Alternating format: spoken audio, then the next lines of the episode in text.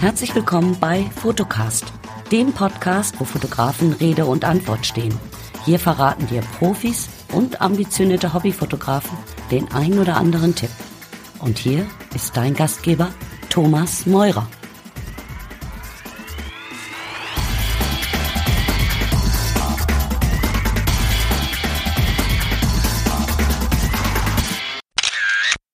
Ja, herzlich willkommen zur Episode 0008.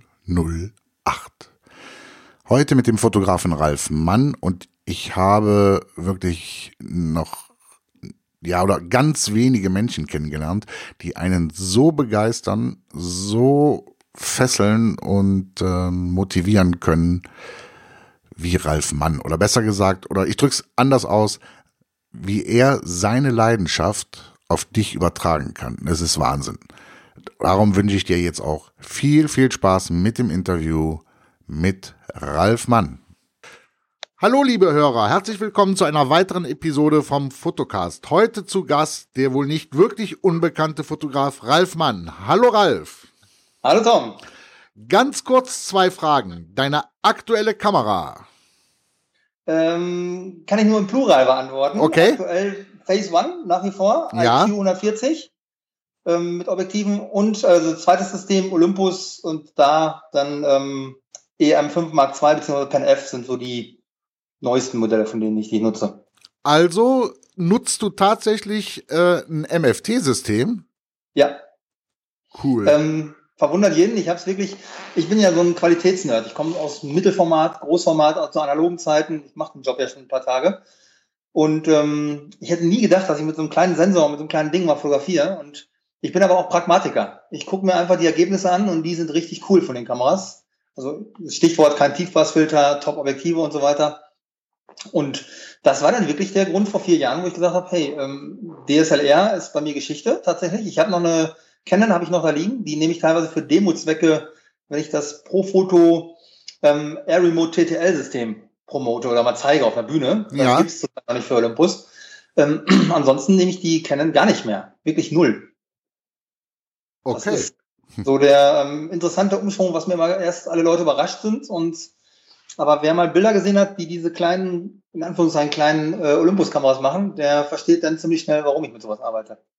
Ja, ich bin deswegen, weil ich also auch mit MFT arbeite, allerdings bei der Kon was heißt Konkurrenz, bei Mitbewerber Panasonic. Ja, aber das ist ja im Grunde ein großes System. Also das Ja. ist ja, ja, ja, da gibt's, also ich sag mal, die Panasonic sind so ein bisschen stärker, auch wenn es um Filmbereich und sowas geht, da sind die dann immer so traditionell so ein bisschen stärker drin.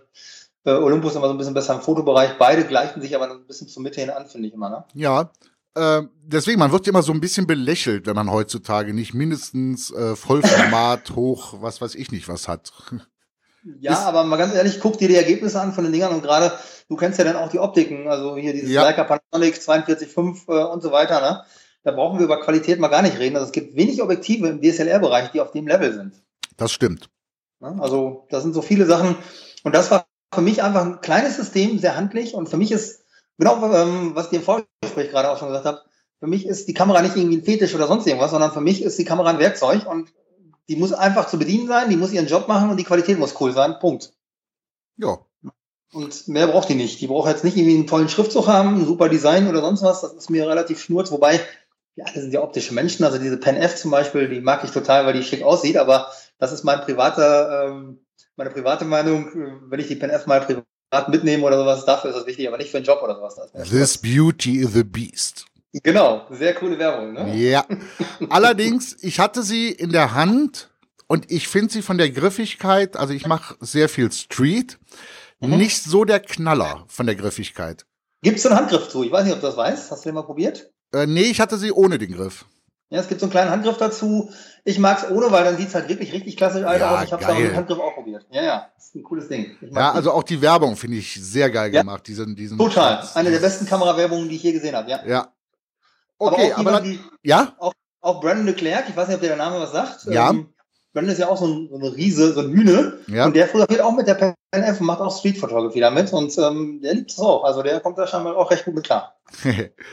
aber wo wir eben beim Thema Objektiven waren, hast du ein Lieblingsobjektiv und wenn welches? Oder eine Lieblingsbrennweite? Ja, also ähm, zwei.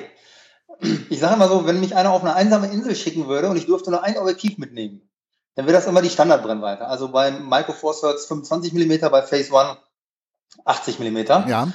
Das ist wirklich, weil ich es einfach extrem universell finde, weil ich es extrem hochwertig von der Qualität her finde und weil ähm, einfach die Brennweite für eine Ganzaufnahme wie für ein Halbporträt noch geeignet ist.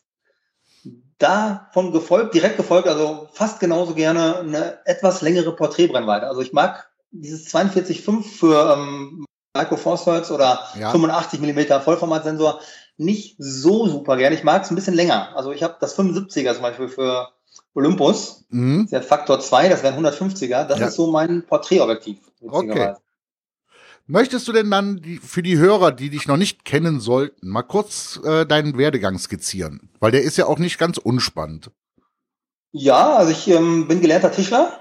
Hab äh, wirklich, mein, mein Papa hatte damals einen Tischlerbetrieb und habe äh, habe dann auch Tischler gelernt und habe dann aber 1997, Ende 97, ähm, also schon ein paar Jahre her, ja, das war 19 davor, ähm, habe ich dann wirklich, ich habe immer davon geträumt, Fotograf wäre ja vielleicht mal was für mich und habe mich dann wirklich selbstständig gemacht als Fotograf. Habe da zu Anfang natürlich dann erstmal alles gemacht, was Geld bringt. Klar. Also von Produktaufnahmen. Habe damals sogar noch ab und zu auch Hochzeiten fotografiert, was damals Schwarzarbeit im Sinne der Handwerksordnung war. Obwohl das natürlich steuerlich angemeldet war, war das ganz grenzwertig. Ui. Ähm, ja, ja, habe ich so ein, zwei Jahre habe ich das dann auch gemacht. Hättest du nicht bei erwischt werden dürfen, dann hättest du so eine Unterlassungsding gekriegt. Ah, Stimmt, damals war das noch, es durfte sich nicht jeder Fotograf nennen, ne? Fotograf nennen und auch nicht ähm, handwerklich fotografieren. Du musstest wirklich Meistertitel haben, wenn du sowas dann gemacht hättest. Also war ganz schwierig. Okay. Und ähm, das mittlerweile natürlich aufgelockert und wie gesagt, ist auch jetzt schon lange verjährt. Und ja, habe da dann ähm, die ersten paar Jahre sowas gemacht, aber immer schon so ein bisschen die Leidenschaft für People-Fotografie gehabt und die hat sich dann wirklich im Laufe von drei, vier Jahren so weit rausgebildet, dass ich glaube ab 2000 auch gar nicht mehr Privatkunden gemacht habe. Also diese Hochzeiten und sowas waren dann auch schon eigentlich passé. Und dann wirklich nur Porträt, Mode, Akt, Beauty, ähm, ja, Mode, genau. Solche Themen dann gemacht. Und das ist eigentlich das, was ich bis heute auch so mache. Jo. Ähm, viele, vielleicht wissen es einige nicht, aber du machst ja viel nackig. Also was heißt Ja. nackig? Also du machst ja, ähm, ich sag mal, ähm, Fashion, Fashion äh, mit Akt gepaart. Kann man das so, kann man das so sagen? Auch. Also es gibt eine Strecke von mir, die heißt Fashion Nudes zum Beispiel. Und da habe ich das so ein bisschen ähm, kombiniert. Aber ich mache ja auch normale Aktsachen, wo die Mädels dann ganz nackig sind. Ein bisschen zu normalen Fashion-Sachen, wo die Mädels dann bis zum Hals angezogen sind. Ja. Alles, was irgendwie ähm, ja, Menschen angeht, ähm, natürlich bei Akt, wobei das jetzt nicht chauvinistisch ist, kann ich auch erklären, ähm, natürlich mehr Mädels als, als Jungs. Nicht, weil ich Mädels an sich hübscher finde, das ist auch so, aber das ist nicht der Hauptgrund. Der Hauptgrund ist natürlich te teilweise wirklich, du hast einfach mehr Optionen. Also es gibt einmal die Option Make-up-Styling. ja. Bei Männern hast du da eine sehr eingeschränkte Range, was du machen kannst. Bei Frauen ist das fast unbegrenzt. Und dann, ganz anderes Thema, äh, Licht.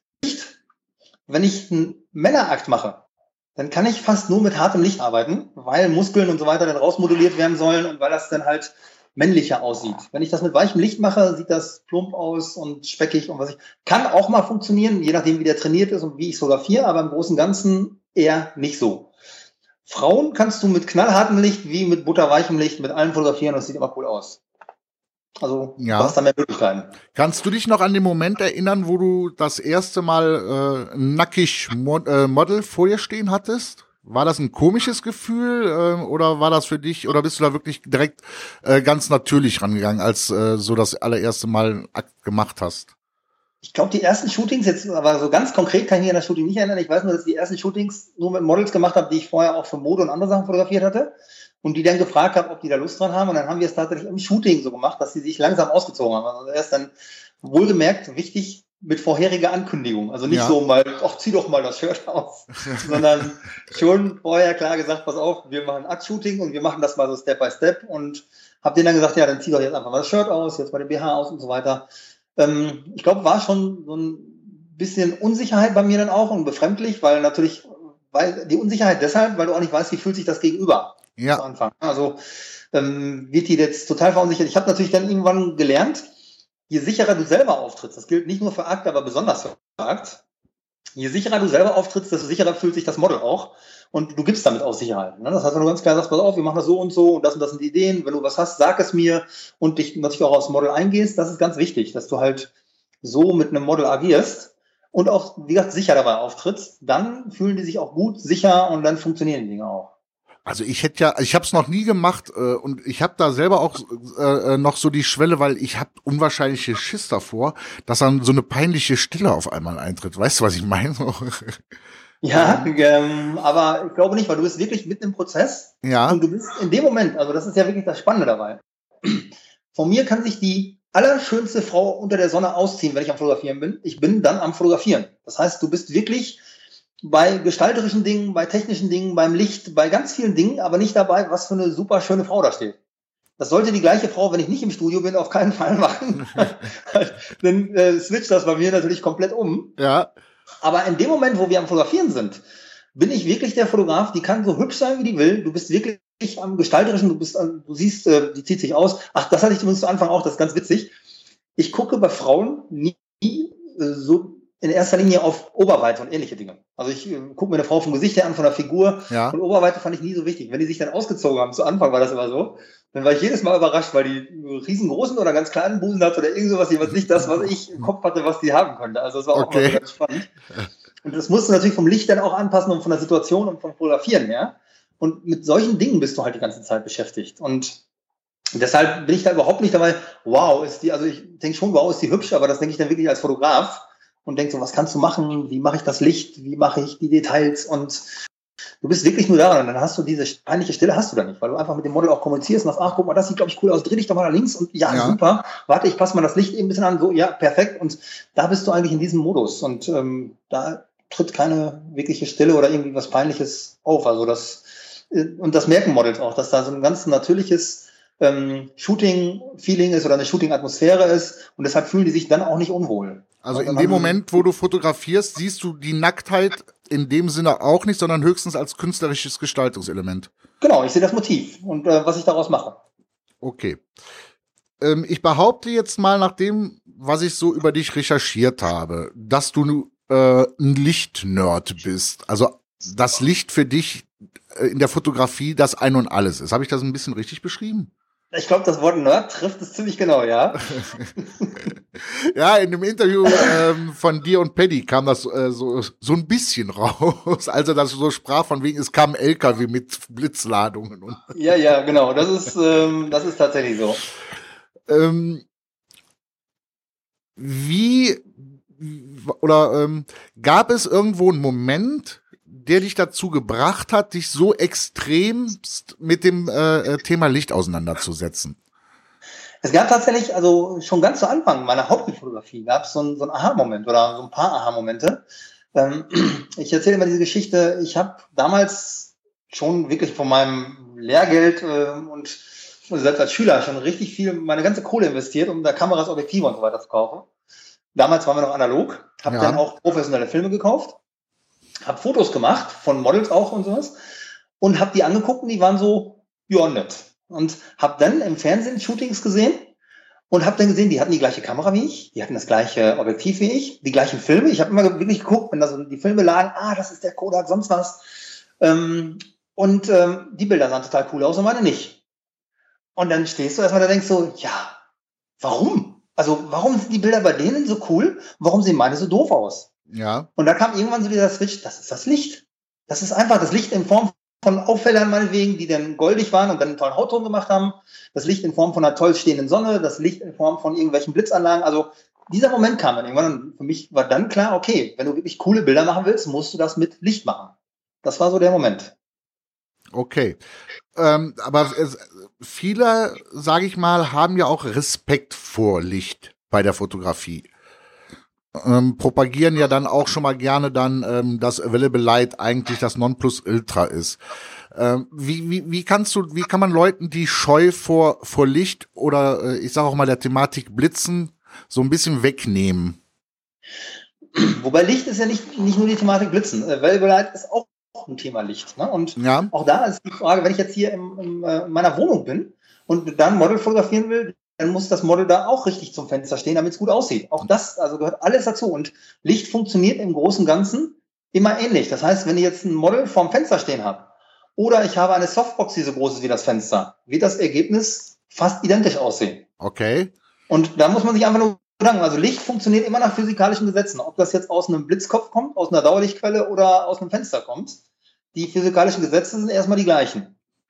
Und ähm, was ich aber den Leuten immer sagen kann, ist ein bisschen damit probieren und man wird relativ schnell zu tollen Ergebnissen kommen. Also je spannender das Licht ist, ich sag mal so, wenn ich mit hartem Licht arbeite, wird es eigentlich nachher die spannendsten Ergebnisse geben, aber die meisten Fehlversuche auch zu Anfang geben. Und dann sage ich den Leuten immer ein bisschen probieren, ein bisschen mit arbeiten. Und die ersten paar Male werden nicht gut werden. Also wenn man das schon weiß, ist man auch nicht enttäuscht. Ja. Und dann wird man irgendwann, und hartes Licht heißt jetzt einfach mal den Normalreflektor an so einem Blitzkopf nehmen. Das muss nichts Teures, Abgefahrenes sein, sondern einfach so ein Blitzkopf mit einem Normalreflektor und dann so ein bisschen damit fotografieren. Und dann wird man nach ein paar Mal probieren, wenn man sich damit wirklich auseinandersetzt, nicht einfach hinstellt und das gleiche Ding beim nächsten Mal nochmal macht, dann wird es nicht besser werden, sondern wirklich fotografieren, gucken, was könnte das Problem gewesen sein, okay, nochmal was anderes probieren und so ein bisschen rumprobieren einfach. Und nach einigen Versuchen wird es dann irgendwann auch gut werden. Und dann hat man Wow-Erlebnisse und wirklich, man sieht auch einmal ganz toll, was man mit Licht zaubern kann. Und dann wird es richtig spannend. Und dann kann man schnell, wie ich, dann süchtig werden. und, und teuer. und teuer ist dann leider das äh, ganz große Problem. Also die Kameras sind ja wirklich das kleinste Problem. Ja. Äh, wenn wir die Kosten nachher so sehen. Das ist so ein. Das Brummen ist übrigens mein Hund im Hintergrund, nicht ich oder mein Magen. Nur zur Info. Ja, ich habe auch zwei. Ah, sie macht hier gerade Gymnastik auf dem Sofa und macht dabei so Brummgeräusche.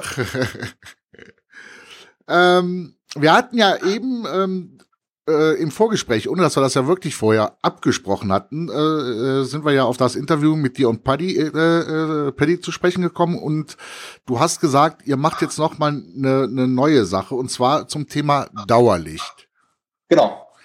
Ähm, warum denkst du, ist Dauerlicht so, so in manchen Kreisen verpönt? Warum gilt das für manche nicht richtig als Studiofotografie? Warum denken die meisten, es muss unbedingt der Blitz sein? Also das sind mehrere Gründe, aber ein Grund zum Beispiel ist natürlich, dass viele mit Dauerlicht den Baustrahler verbinden. Die denken also, Baustrahler, äh, Dauerlicht ist so diese billige Lösung, wenn man nicht so viel Geld hat, dann macht man das mit so einem Baustrahler oder irgendwie sowas. Das ist ja für viele, haben ja sowas als Dauerlicht im Kopf. Ja. Und ähm, auch das Dauerlicht dann die günstigere Alternative. Ich habe letztens noch jemanden gehabt, der kam, fragt mich, möchtest du, was meinst du denn? Soll ich eher mit Dauerlicht oder mit Blitzlicht? Ich wollte jetzt anfangen, mit sowas zu fotografieren. Und ich verstehe das dann erst einmal nicht, weil ich denke, die Frage ist dann so auf meinem Niveau gemeint, das war jetzt gar nicht werten gemeint. Nee, nee, schon klar. Aber ähm, der meinte das wirklich, ob Dauerlicht nicht auch geht, weil es günstiger ist. Dann habe ich gesagt, Dauerlicht ist im Regelfall teurer als Blitzlicht. Das ist die schlechte Nachricht. Und es hat ein paar Nachteile, hat aber auch ein paar echte Vorteile. Und ähm, ich glaube, das ist so ein bisschen diese, dieses Image von Dauerlicht, ist so ein bisschen das Baustrahler-Image. Aber ähm, wie ich dir im Vorgespräch auch erzählt habe, also Peter Lindberg fotografiert mit Dauerlicht, Ellen von Unwerf fotografiert mit Dauerlicht, Paulo Roversi fotografiert mit Dauerlicht. Ja. Und die Bilder sind, Dauerlicht ist viel emotionaler, viel spannender. Ähm, allerdings hat es wirklich ein paar Nachteile, die manche Leute abschrecken. Und ich glaube, da liegt so ein bisschen die Problematik, wenn man sich wirklich mit befasst. Ja, also ich bringe mal ein Beispiel, wenn ich ähm, ich bringe mal wieder mein Wohnzimmer als Beispiel, hier im Wohnzimmer ähm, fotografieren möchte ja. und ich blitze, dann nehme ich einen Blitz, nehme eine Synchrozeit, dass ich mein Tageslicht ausblenden kann und kann normal fotografieren. Und es ist völlig egal, ob meine Fenster auf, zu oder sonst was sind. Bei Dauerlicht ist jede kleine Lichtquelle, alles was rundherum ist, gleich mit eingebunden und ich kann es nicht ausknipsen. Also ich muss mich wirklich mehr mit diesen Dingen auseinandersetzen. Ich muss entweder alles dunkel machen oder ich muss die Fenster mit CTO-Folien, wenn ich jetzt mit, mit einer Tungstenquelle, sprich mit einer Halogenbirne fotografieren würde, mit CTO-Folien äh, bekleben oder irgend sowas muss ich auf jeden Fall machen, damit ich das halt irgendwie anpassen. Das ist halt immer schnell mal mit Aufwand verbunden. Aber ist ja. es nicht dann aber auch eigentlich äh, dauerlich eine gute Möglichkeit, um zu lernen, mit Licht zu arbeiten, weil ich, weil, ähm, wie wir ja schon eben gesagt haben, bei den äh, äh spiegellosen Kameras, da kannst du das Ding ja schön auf ein Stativ stellen, machst dir deinen äh, Viewer an und, und siehst ja dann auch direkt, ähm, wie, wenn du das Dauerlicht richtest, äh, was es bewirkt. Ja, aber das Problem ist dabei, hast du recht. Das Problem ist nur, wenn du wirklich Dauerlichtquellen hast, die wirklich was können, ja. ist die Sache gleich extrem teuer.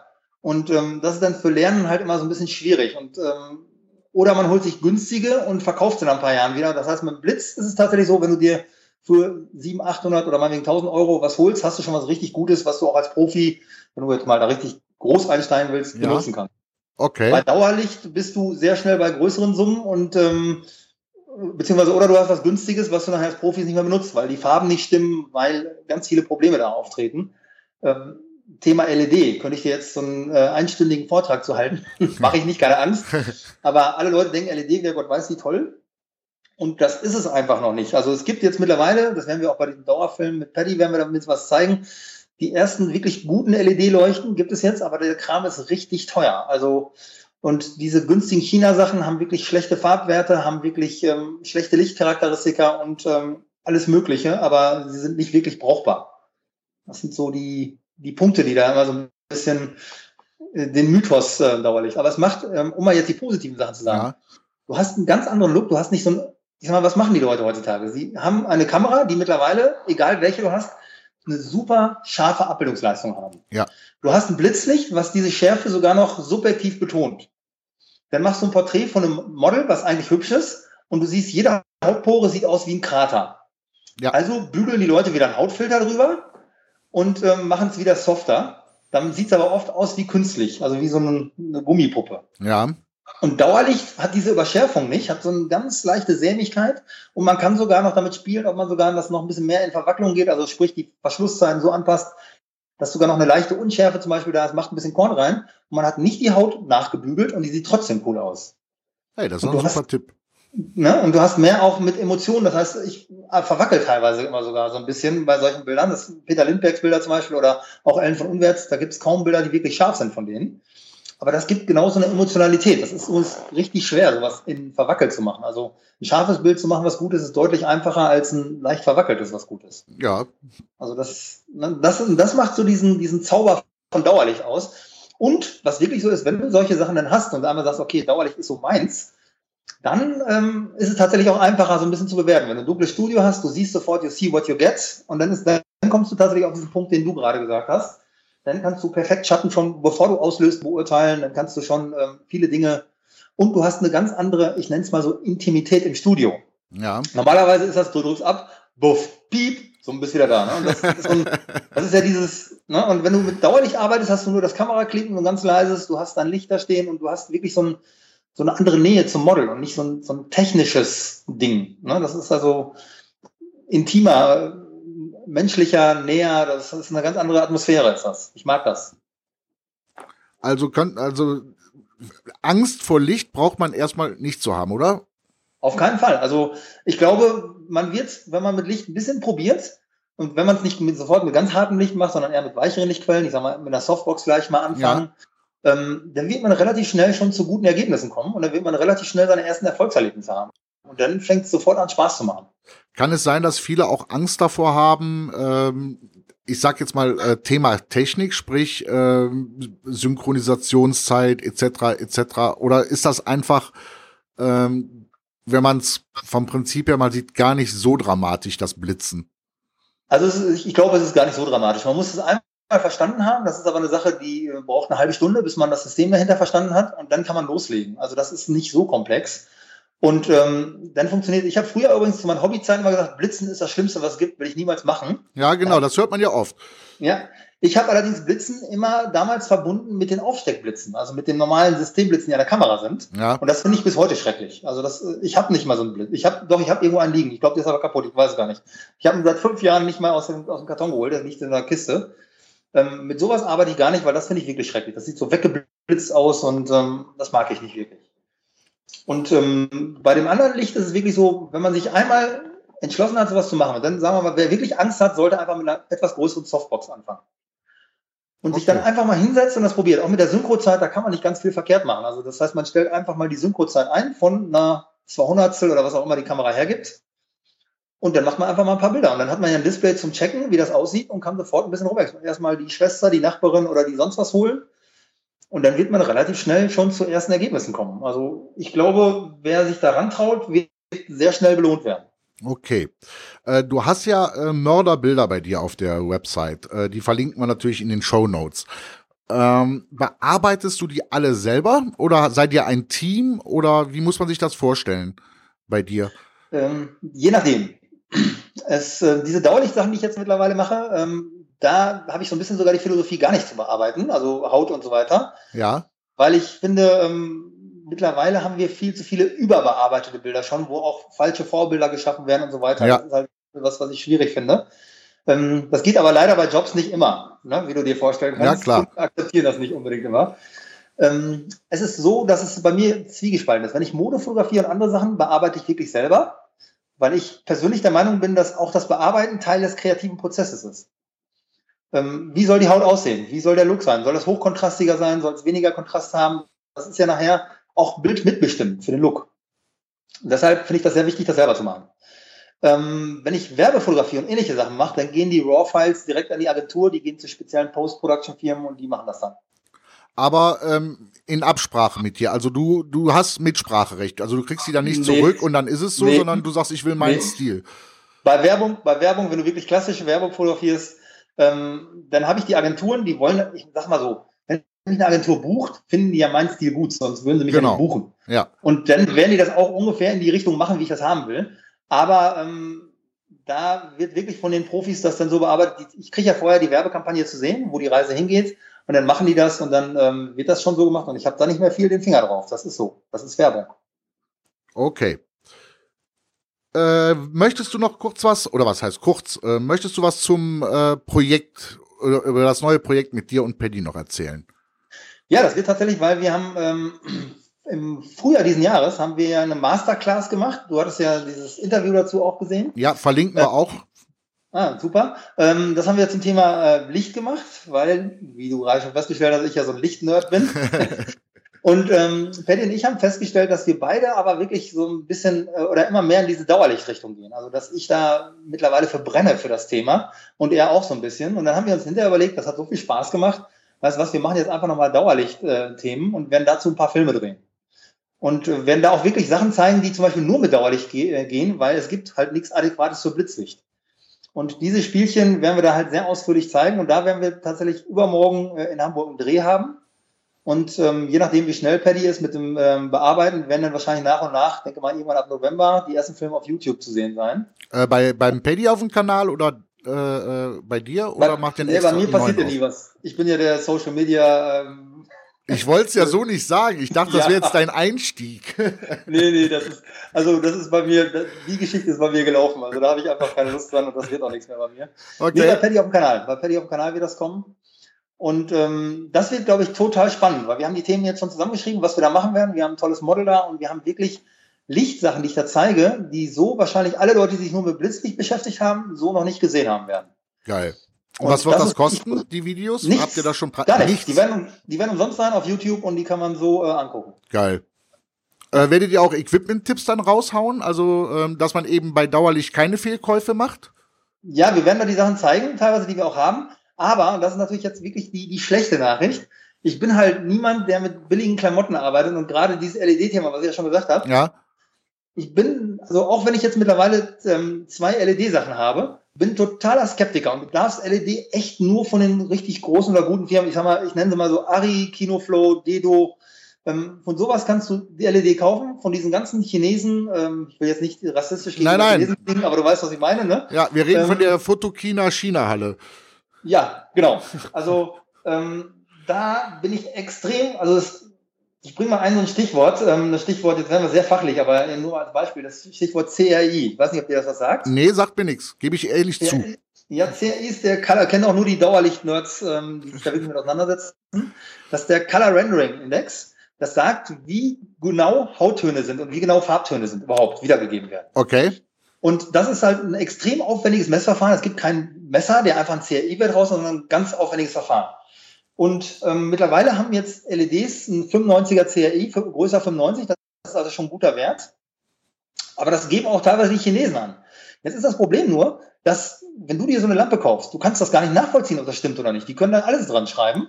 Das Du ist hast nicht die richtig. Möglichkeit, das nachzuvollziehen. Und du kannst maximal vom Gefühl her sagen, ja, das fühlt sich nicht, aber das kannst du nicht wirklich überprüfen. Und deshalb haben auch die Billigdinger mittlerweile alle einen guten CRI und die haben ihn nicht. Der ist einfach schlechter, als der angegeben wird.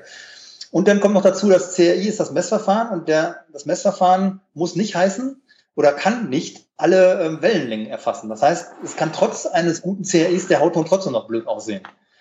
also es ist ein ganz komplexes Thema und deshalb kann ich wirklich leider, wenn man sich Dauerlicht LED kaufen will, aber wir zeigen halt auch da die Alternativen mit Halogen und ähnlichem. Das ist halt auch eine sehr tolle Alternative noch. Die hat aber ein paar Nachteile, wie immer im Leben. Ja. Ähm, das werden wir alles da so ein bisschen zeigen und auch so ein bisschen erklären und auch wirklich ähm, nicht so übertheoretisiert wie ich jetzt mit dem CRI-Ding dir gegenüber jetzt gerade. Ja, okay, aber das ist ja auch, ist ja auch mal was, was, was äh, nicht ganz unwichtig ist zu wissen. Genau, das werden wir da auch kurz mal ansprechen, auch so ein paar Vor- und Nachteile. Aber dann wird es wirklich bei den Filmen nachher in erster Linie um Fotografieren, um Lichtcharakteristik und was kann man machen. Und da werden wir auch ein paar Sachen zeigen, die ich persönlich toll finde, wo ich auch mit arbeite. Und ähm, ja, dann halt auch so ein paar Tipps dazu. Das heißt, dass wer sich wirklich für Dauerlicht interessiert, und ich merke so ein bisschen, das ist, das ist ganz witzig. Ich habe einen ähm, Fotografen, den ich seit vielen Jahren jetzt ganz gut kenne. Und der hat bei den ersten Dauerlicht-Sachen von mir, auch von den leicht verwackelten, hat er zu mir gesagt, ich mag deine Bilder total gerne, aber diese verwackeln mag ich nicht. Dann haben wir uns mal ein paar Monate später getroffen. Das ist jetzt kein Scherz, das ist wirklich genauso gelaufen. Ja. Kam er wieder an und sagte, du, ähm, ganz lustig, meine Frau steht voll auf deine verwackelten Bilder, die findet die echt toll. Und ich bin aber nach wie vor skeptisch. Ich so, okay, noch mal ein paar Monate später kann man, mittlerweile fange ich an, fange ich an, deine verwackelten Bilder immer besser zu finden. Also das ist halt ähm, ein anderer Stil, das muss man auch mögen, ganz Ja. klar. Also auch Ellen von Unwert muss man mögen, solche Fotografen oder Peter Lindbergh, ich mag sie einfach total gerne. Ja, die sind auch toll. Ja, ähm, aber ähm, ich glaube, wenn man sich ein bisschen damit auseinandersetzt, kommen immer mehr Leute auf diesen Trichter und immer mehr Leute gehen in diese Richtung. Und ich finde, eigentlich ist dauerlich auch so ein bisschen so ein Frauenthema. Ich meine, Peter Lindbergh ist ein Mann, ich auch, aber Buddy auch. Aber das, weil das emotionaler ist dauerlich, weil das wirklich Ja. so ein ähm, wunderschönes emotionales Licht ist. Und das macht echt was her. Und deshalb ähm, bin ich mittlerweile, hörst du, glaube ich, auch jetzt so ein bisschen Ja. raus, ähm, totaler Dauerlicht-Fan. Okay.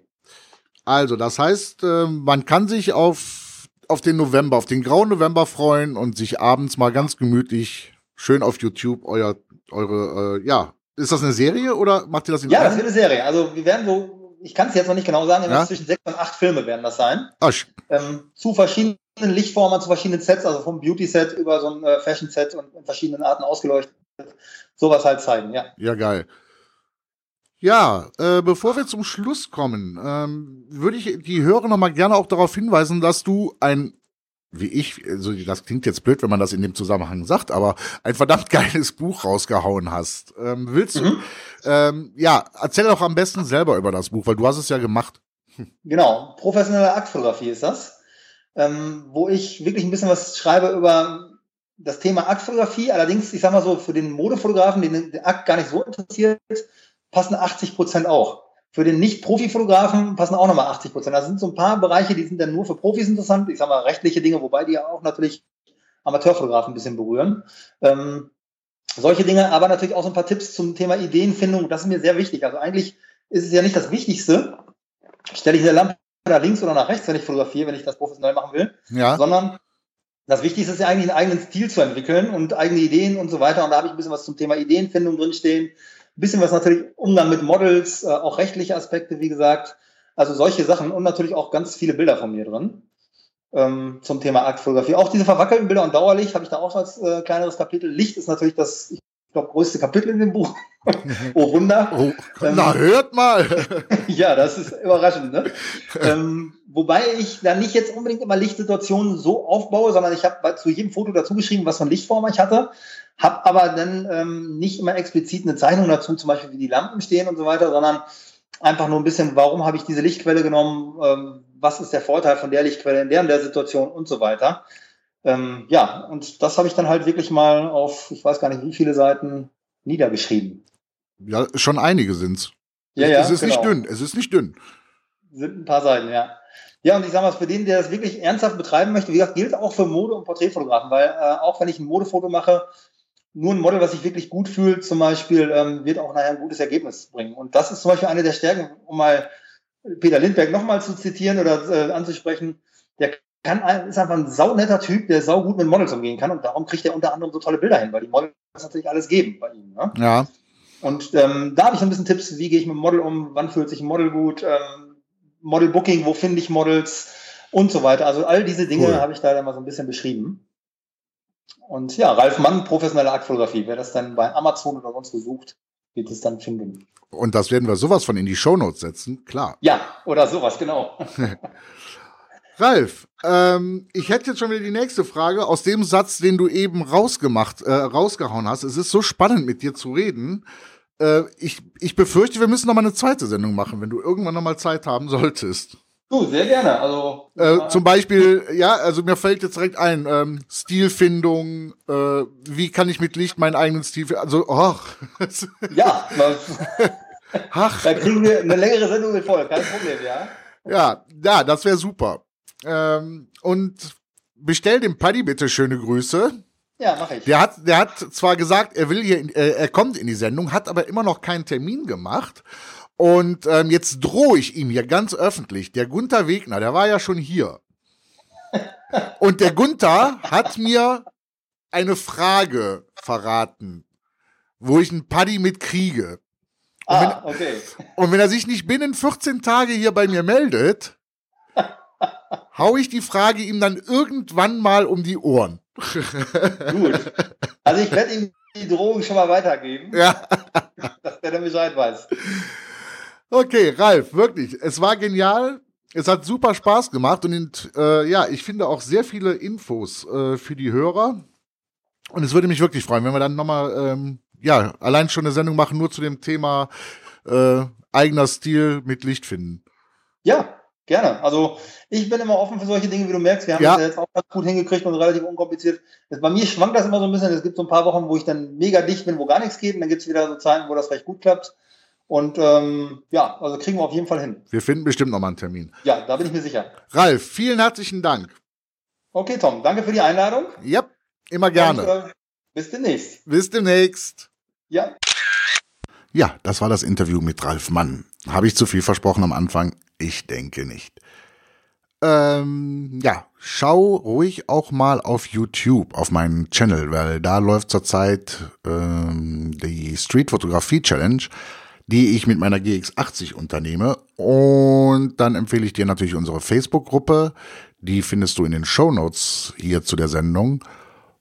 Und ich glaube, diesmal habe ich, habe ich wieder was vergessen. Ja, natürlich, ich habe wieder was vergessen. Bewerte mich auf iTunes sehr gerne, wenn dir das hier so alles gefällt. Und ich verbleibe wie immer mit Herz und Seele, Tom.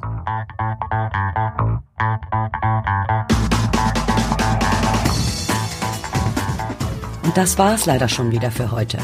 Wenn dir diese Episode gefallen hat, dann bewerte doch Fotocast mit 5 Sternen natürlich bei iTunes oder schreib einen Kommentar auf https fotocast.fotocast.fotografie. Und natürlich ist Teilen gerne gewünscht. Tschüss, bis zur nächsten Folge.